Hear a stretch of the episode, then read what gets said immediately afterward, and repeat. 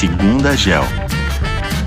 Olá, meu nome é Fernanda e eu sou analista de investimentos da GEL e hoje eu tô aqui com o Marcelo, que é sócio e também analista. Na última semana de julho, várias empresas de mídia e tecnologia reportaram seus resultados trimestrais, sendo que um dos que a gente entende que foi um destaque positivo foi a Apple. E por isso hoje eu e Marcelo a gente veio conversar um pouco sobre. Marcelo, antes da gente entrar na parte do resultado, poderia contar um pouco pra gente do porquê a gente gosta da Apple aqui na Gel? Perfeito, Fernanda, vamos lá. A Apple já, já faz parte do nosso universo de cobertura já faz alguns anos. O que chama atenção pra gente da Apple é o fato da Apple ser a intersecção entre luxo e um produto de tecnologia.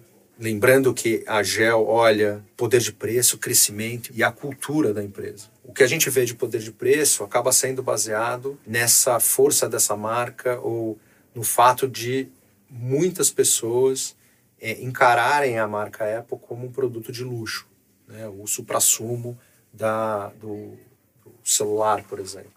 O crescimento é baseado no ecossistema da empresa, que hoje tem mais de um bilhão de usuários, e não só na venda do produto, mas também em serviços e produtos acoplado ao carro-chefe, que nesse caso hoje é o celular. E a gente vê que a cultura da empresa continua sendo uma cultura de inovação, uma cultura de excelência e uma cultura que acaba querendo entregar um produto bastante diferenciado para o usuário final, seja no produto físico, seja na experiência de usar esse produto, seja nos serviços acoplados. Interessante, Marcelo. E agora partindo para o resultado já, teve alguma coisa que chamou a atenção, tanto positivamente quanto negativamente? Teve sim, mas acho que antes da gente entrar no resultado, vamos falar de como a gente esperava esse resultado. O Tim Cook, no resultado passado, foi bastante cauteloso de como o resultado seria para esse trimestre. Lembrando que a Apple saiu de um ano muito positivo,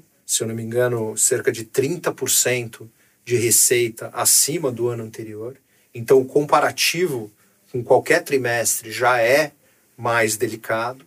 Mas também, no final do trimestre passado, a gente estava entrando no conflito na Ucrânia, que acabou com a Apple saindo da Rússia, em outras palavras, parando de vender seus produtos e serviços na, no território russo, que não é muito relevante no comparativo da Apple como, como um todo, mas em um trimestre mais negativo, qualquer 1% que poderia ajudar faz diferença. Além disso, o sistema todo de produção da Apple já vinha sofrendo com a oferta limitada de alguns insumos, como chips e outros insumos eletrônicos dos, dos celulares e, e produtos. Então, no fundo, no fundo, acabou entrando nesse trimestre bastante frágil. A gente, a gente tinha a opinião que poderia ser bastante frágil o resultado.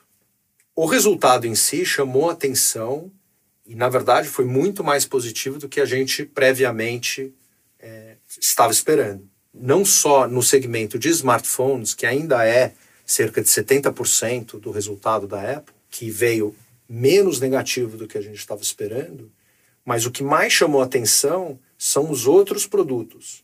Tanto o iPad quanto os computadores tiveram um, um grande aumento no número de novos usuários. Cerca de 50% dos produtos vendidos são para pessoas que não eram usuários da, daquele produto específico. Além disso, os, os é, periféricos, os chamados wearables, também tiveram um aumento bastante expressivo nos novos usuários. Cerca de dois terços dos relógios vendidos nesse trimestre são para pessoas que não eram usuários ou não tinham o relógio previamente. Interessante, Marcelo. Acho que outro ponto também que chamou atenção foi o crescimento das assinaturas, né, que também tiveram um crescimento muito forte. É, em ordem de grandeza, a empresa teve nesse trimestre 860 milhões de assinaturas pagas em todos os serviços da plataforma. Se a gente for olhar isso um pouco para trás, esse número era de 150 milhões no primeiro trimestre de 2017. Ou seja, a companhia conseguiu mais do que multiplicar vezes 5 o número de assinantes nos últimos cinco anos. É muito interessante esse ponto. Eu acho que o, hoje a parte de serviço da Apple representa cerca de 20% da receita total, mas ela é, sem dúvida,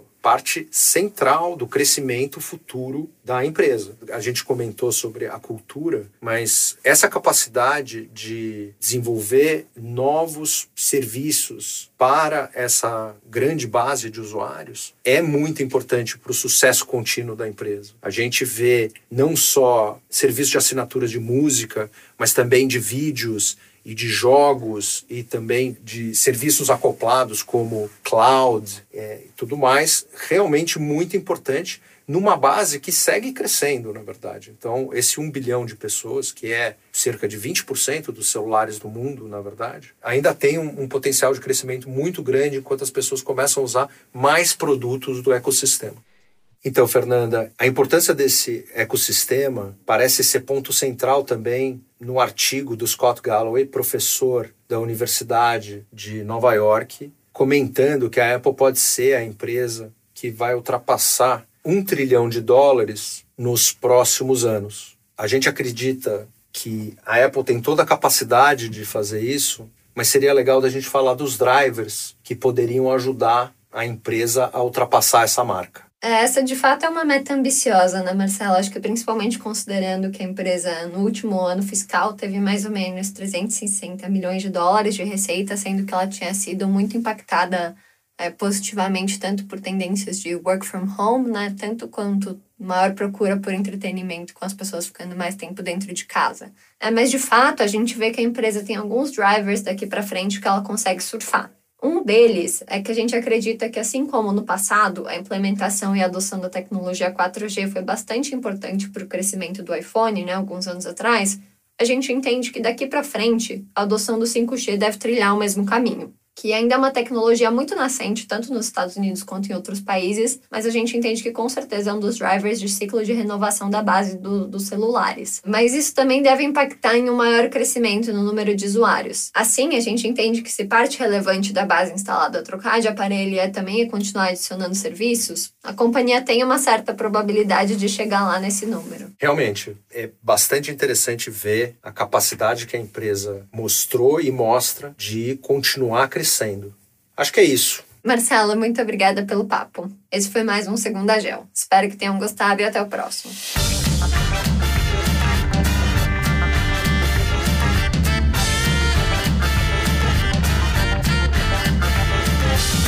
Gel Capital. Invista no mundo todo.